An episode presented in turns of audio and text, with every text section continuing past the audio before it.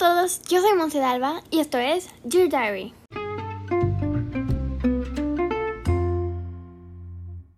Bienvenidos al capítulo de hoy, Meet the Met. En el capítulo de hoy vamos a hablar sobre el evento del momento y claro, mi favorito, la Met Gala. En Dear Diary ya hemos hablado sobre la Met Gala en varios capítulos, pero si quieren saber más a detalle pueden ir al capítulo Nice to Meet You y creo que es mi capítulo favorito. en este capítulo hablo, bueno, hablo sobre la Met Gala en general, qué es, sus organizadores, etc.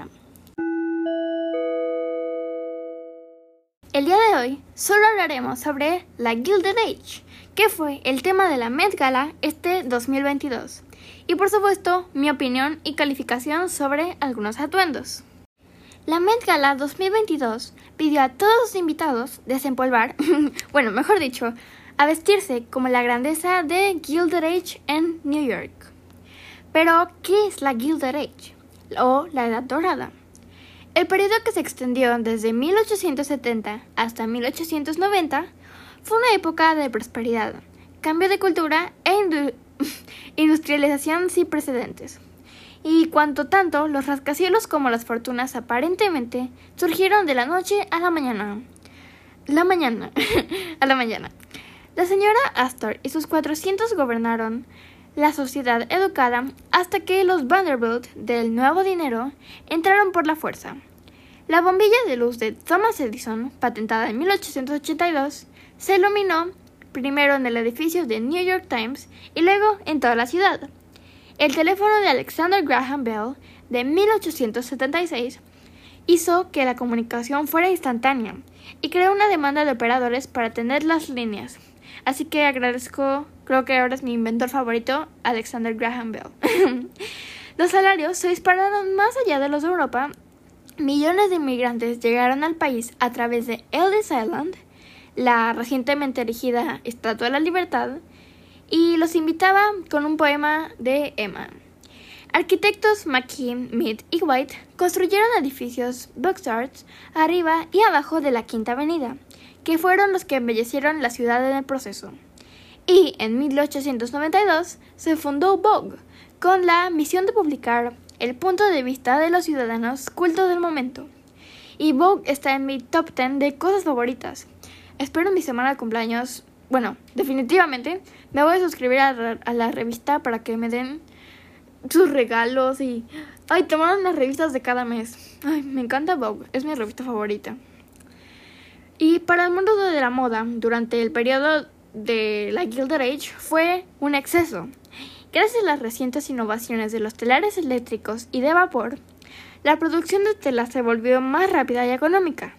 Y como resultado, los vestidos de mujer a menudo presentaban una, combinación de muchos textiles, como satén, seda, terciopelo y flecos, todos adornados, adornados perdón, con texturas exageradas como encaje, lazos, volantes y más volantes. La paleta de colores de la Gilded Age. Mm, bueno, los colores eran tonos de joyas ricos y profundos. Los colores más claros solo se usaban en casa, ya que no eran muy prácticos al caminar por las calles de Nueva York. Y los sombreros eran una necesidad para salir, y a menudo estaban adornados con plumas. De hecho, la Sociedad de Audubon se fundó en 1895 en respuesta a la protección de las aves del comercio de sombrería, porque llevaban plumas, etc. Los corsets eran comunes, y desde la década de 1870 hasta, mil, hasta finales más o menos de la década de 1880, las mujeres adoptaron polizones para alargar sus traseros. De hecho, una presunción que se repetía comúnmente era que un bullicio debe ser lo suficientemente grande como para albergar un servicio de té completo. Sin embargo, en la, en la década de 1890 pasaron de moda y pues fueron reemplazadas por mangas de cordero, faldas encampanadas y peinados con pompadour, que es como así, como, como se ven en las películas, así todo hacia arriba, ¿no? Esta estética fue popularizada aún más por el ilustrador Charles Dana Gibson, cuyas ilustraciones a pluma y tinta de la Gibson Girl del reloj de arena fueron tremendamente populares en publicaciones y anuncios. Pero no solamente eran fiestas, etc. No estoy diciendo que toda la moda de la Edad Dorada, la Gilded Age, fue normal, formal, formal, no normal. Bueno, también, más o menos. A medida que las actividades de ocio, como andar en bicicleta, jugar al tenis, etc., se hicieron populares entre el grupo adinerado, la ropa deportiva por primera vez se convirtió en una parte integral del guardarropa. Muchas mujeres adoptaron un conjunto camisero una falda larga combinada con una blusa femenina que pues permitió un movimiento más fácil, como quizás mejor ejemplifica el retrato de 1897 de John Stinker Sargent, que fue la socialite de la Gilded Age Edith Minturn. Es decir, ya estaba más actualizado, entonces ya no era como prohibido usar ropa deportiva en mujeres, claro. Por eso creo que tenis es uno de los de mis deportes favoritos, ya que como que siento que es el más fashion. Las fiestas, los bailes y las veladas sacaron a relucir el estilo más extravagante que este país haya jamás visto. La ópera, la ópera, que a menudo era frecuentada por el escalón superior, tenía un escrito estricto código de vestimenta las mujeres se ponían vestidos de tul, dejando al descubierto su escote, y opulentas capas forradas de piel. Ah, y por cierto, guantes hasta los codos que no pensé que fuéramos a ver tampoco en la Met Gala. Mientras que los hombres se ponían sombreros de copa, que tampoco vi tanto. En serio me decepcionó un poco. Pero la década de 1880 también vio la llegada del smoking a Estados Unidos. Y cuenta la leyenda urbana que un hombre llamado James Porter usó el diseño del origen inglés en un baile de un club de campo en Tuxedo Park. Y por eso el, smoking así como ah, formal se llama Tuxedo. Entonces, este año sí lo vimos. Entonces era el año perfecto para usarlo. Muchos influencers de moda o revistas como que están dando sus opiniones sobre la Met Gala, se quejan de que, pues, los hombres fueran en tuxidos, porque, pues, la verdad, todos los años van igual. Como que no, hacen como las mujeres que, pues, más extravagante, ¿no? Pero este era el año en el que deberían de irlo, porque, pues, fue su llegada a Estados Unidos. Las extravagantes fiestas de disfraces organizadas por las anfitrionas más talentosas del día tenían modas frenéticas y fantásticas. Tomemos como ejemplo el evento de marzo de 1883 de Alva K. Vanderbilt para su hija Consuelo, que se conoció como la celebración más lujosa de la época. Los invitados dedicaron una enorme atención a los detalles y cantidades de dinero en sus atuendos. Por ejemplo, Alice Claypool Vanderbilt llegó vestida como una bombilla eléctrica, lo que significaba un vestido blanco satinado y adornado con diamantes, y un tocado de diamantes y una bombilla como accesorio de joyería.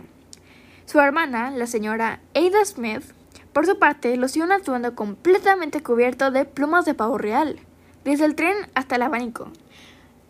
Estamos pensando, tal vez en ese tiempo no era tan caro, pero ahora no me lo imagino.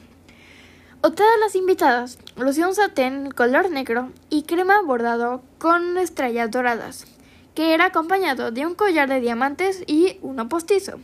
Y no sorprende que la casa de joyería fina de Fifth Avenue, Tiffany, comenzara a, a prosperar durante esa era. Fue, digamos, cuando hizo su boom.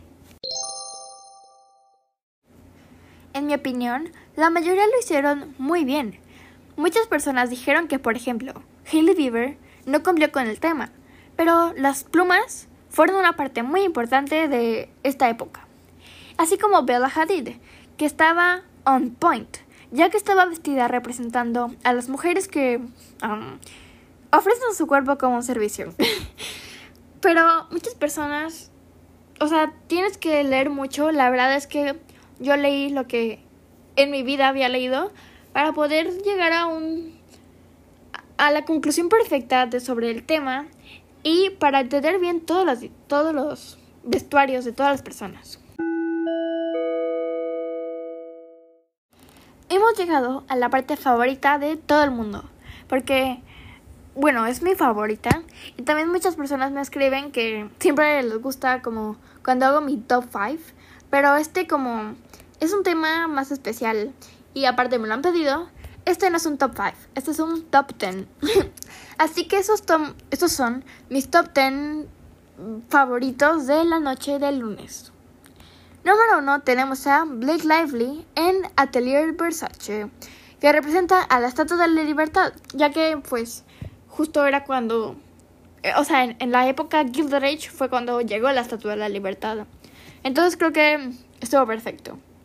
Y aparte, Blake siempre coordina sus atuendos con la alfombra roja. En serio, cada año mm, me encanta. Número 2 tenemos a Billie Eilish en Gucci. Su vestido estaba todo en el tema, o sea, su corset. De hecho, representaba a una persona, pero la verdad no recuerdo cuál. Pero, ah, aparte, su vestido fue reciclado. Me encanta. Número 3 tenemos a Cardi B en Atelier Versace. Versace, la verdad, está haciendo lo mejor del mundo mundial. En serio, todo este año ha estado perfecto puedo decir que Olivia Rodrigo, con su vestido Versace, me encantó. Y a pesar de que sí estaba en tema, ya que era representando unas obras de. una obra de la Gilded Age, pues como que se veía más comodita. No sé, me encanta y créanme que soy su fan número uno. Me encanta querer a su concierto, pero bueno. digamos que no fue de mi top 10. Número 4 tenemos a Rosalía en Givenchy. Y siento que ella siempre, aunque no es mi estilo su ropa, se viste muy bien, o sea, va con su vibe, con su música, todo. Número 5, Laura Harrier. La verdad este es el que más me sorprende, ya que la marca que lo hizo fue H&M. Esta la verdad no me la creo. Fue uno de los más lindos y pues H&M no es como una marca que sea como de vestidos de alfombra roja. O sea, la verdad es una marca así como Zara, mm, Pull&Bear, etc. Pero la verdad lo hicieron muy bien.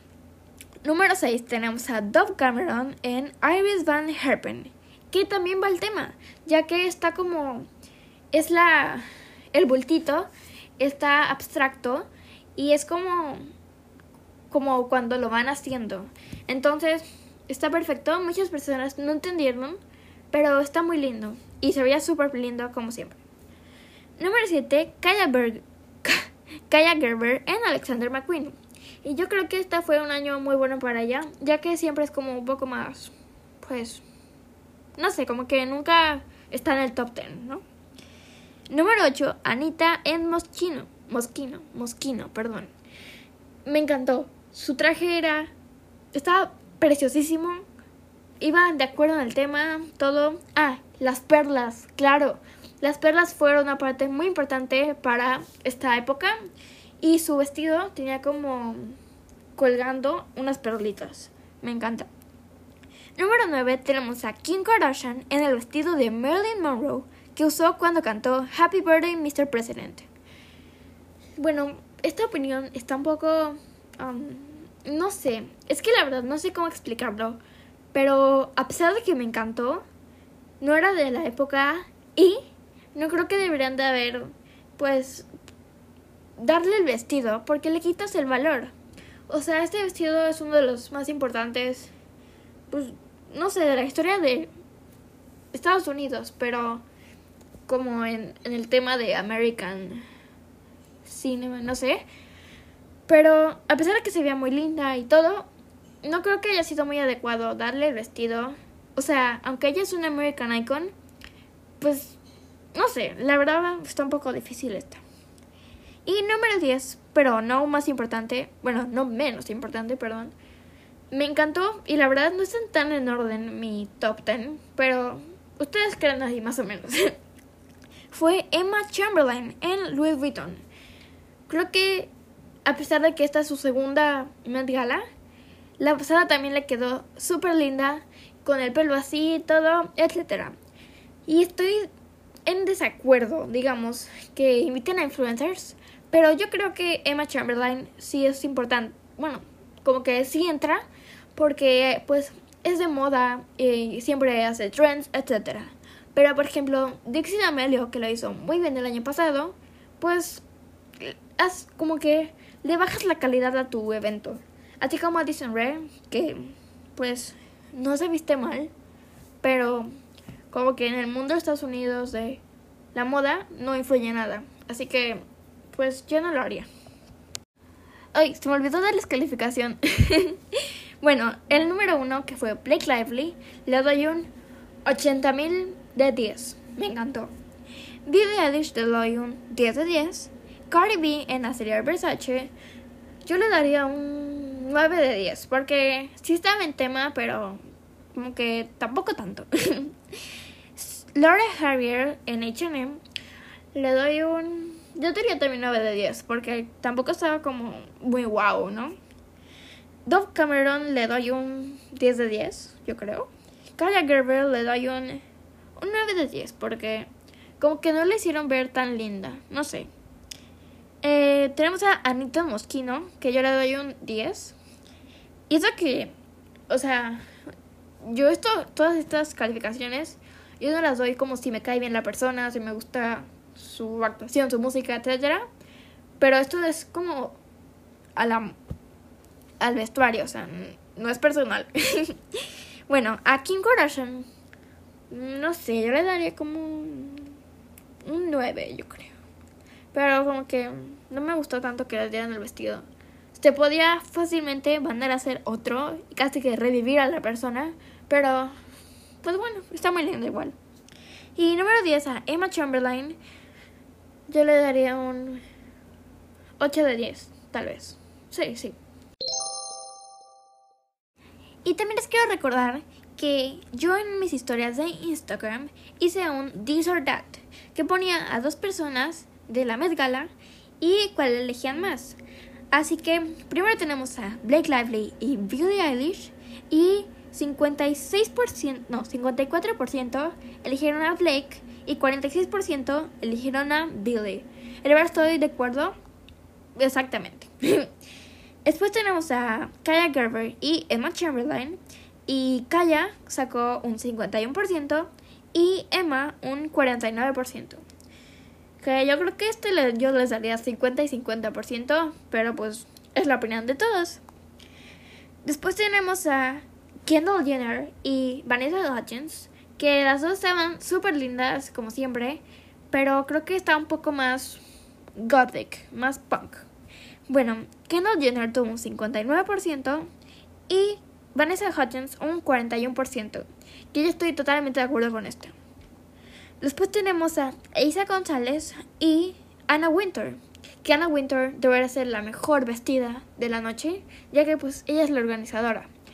Pero bueno, eh, Isa González sacó un 82% y Anna Winter un 18%, que estoy también 100% de acuerdo. Isa fue en, ¿cómo se llama? Michael Kors y Anna, no, ¿cómo se llama? Anna Winter, sí, Anna Winter fue en Chanel, que creo que era una excelente opción Chanel. Después tenemos a Gigi Hadid y Bella Hadid. Eh, Gigi fue en Versace como casi siempre y Bella en Burberry, que la verdad estoy sorprendida. Yo pensé que iba a ir en Versace. Pero bueno. Uh, Bella sacó un 49% y, Versace. y Gigi sacó un 51%.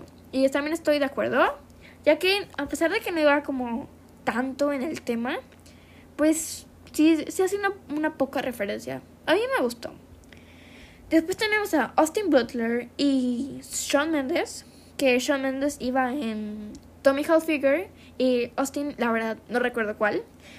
Pero Austin saca, no, no, Austin sí, sacó un 30% y Shawn Mendes 70%. Y a mí Shawn Mendes me recordó a Doctor Strange. Así, su traje era igualito. pero bueno, pero bueno, está lindo. Después tenemos a una de mis menos favoritas, que fue Emma Stone. Y la otra, no sé si estoy pronunciando bien su nombre, perdón, pero Huyan, Huyan, creo que sí, es la del juego de calamar. Eh, Emma le pusieron un 56% y Huyon, bueno, ella, perdón, sacó un 44%. Y los dos no iban en el tema, iban muy, pues nada. Y como Huyon, perdón, perdón si lo estoy pronunciando mal, pero como es embajadora de Louis Vuitton, yo creo que es tu peor enemigo ser embajadora de Louis Vuitton. Porque pues no siempre hacen como lo mejor y, y como que siempre tienes que usarlos. Así que yo no lo elegiría. Pero bueno. Después tenemos a Hailey Bieber y Camila Cabello. Hailey Bieber sacó 85% y eh, Camila Cabello en 15%. Estoy totalmente de acuerdo, ya que, ay, no sé, el de Hailey estaba muy, pues, como que muy simple, pero estaba un poco más al tema y estaba mil veces más lindo que el de Camila Cabello. Que a pesar de que me encanta su música, su personalidad, etcétera, no sé, eso estaba horrible. Después tenemos a Anita y a Sarah Jessica Parker. Sarah Jessica Parker, la reina de la Met Gala, que sacó un 62% Anita y 38% Sarah Jessica Parker. Y la verdad no puedo hacer más porque me quedé sin dedo, me quemé. Pero luego hablaremos del after party, que el after party es siempre casi mejor que the actual party. Pero eso ya lo veremos en otro capítulo. Espero les haya gustado mucho este capítulo y nos vemos el lunes. Este es el último viernes teniendo tres... Ah, no. No, no, porque queda este y el otro viernes porque el sábado es mi cumpleaños. Así que olvídelo. Esto fue todo por hoy con Monse Alba en Dear Diary. Bye.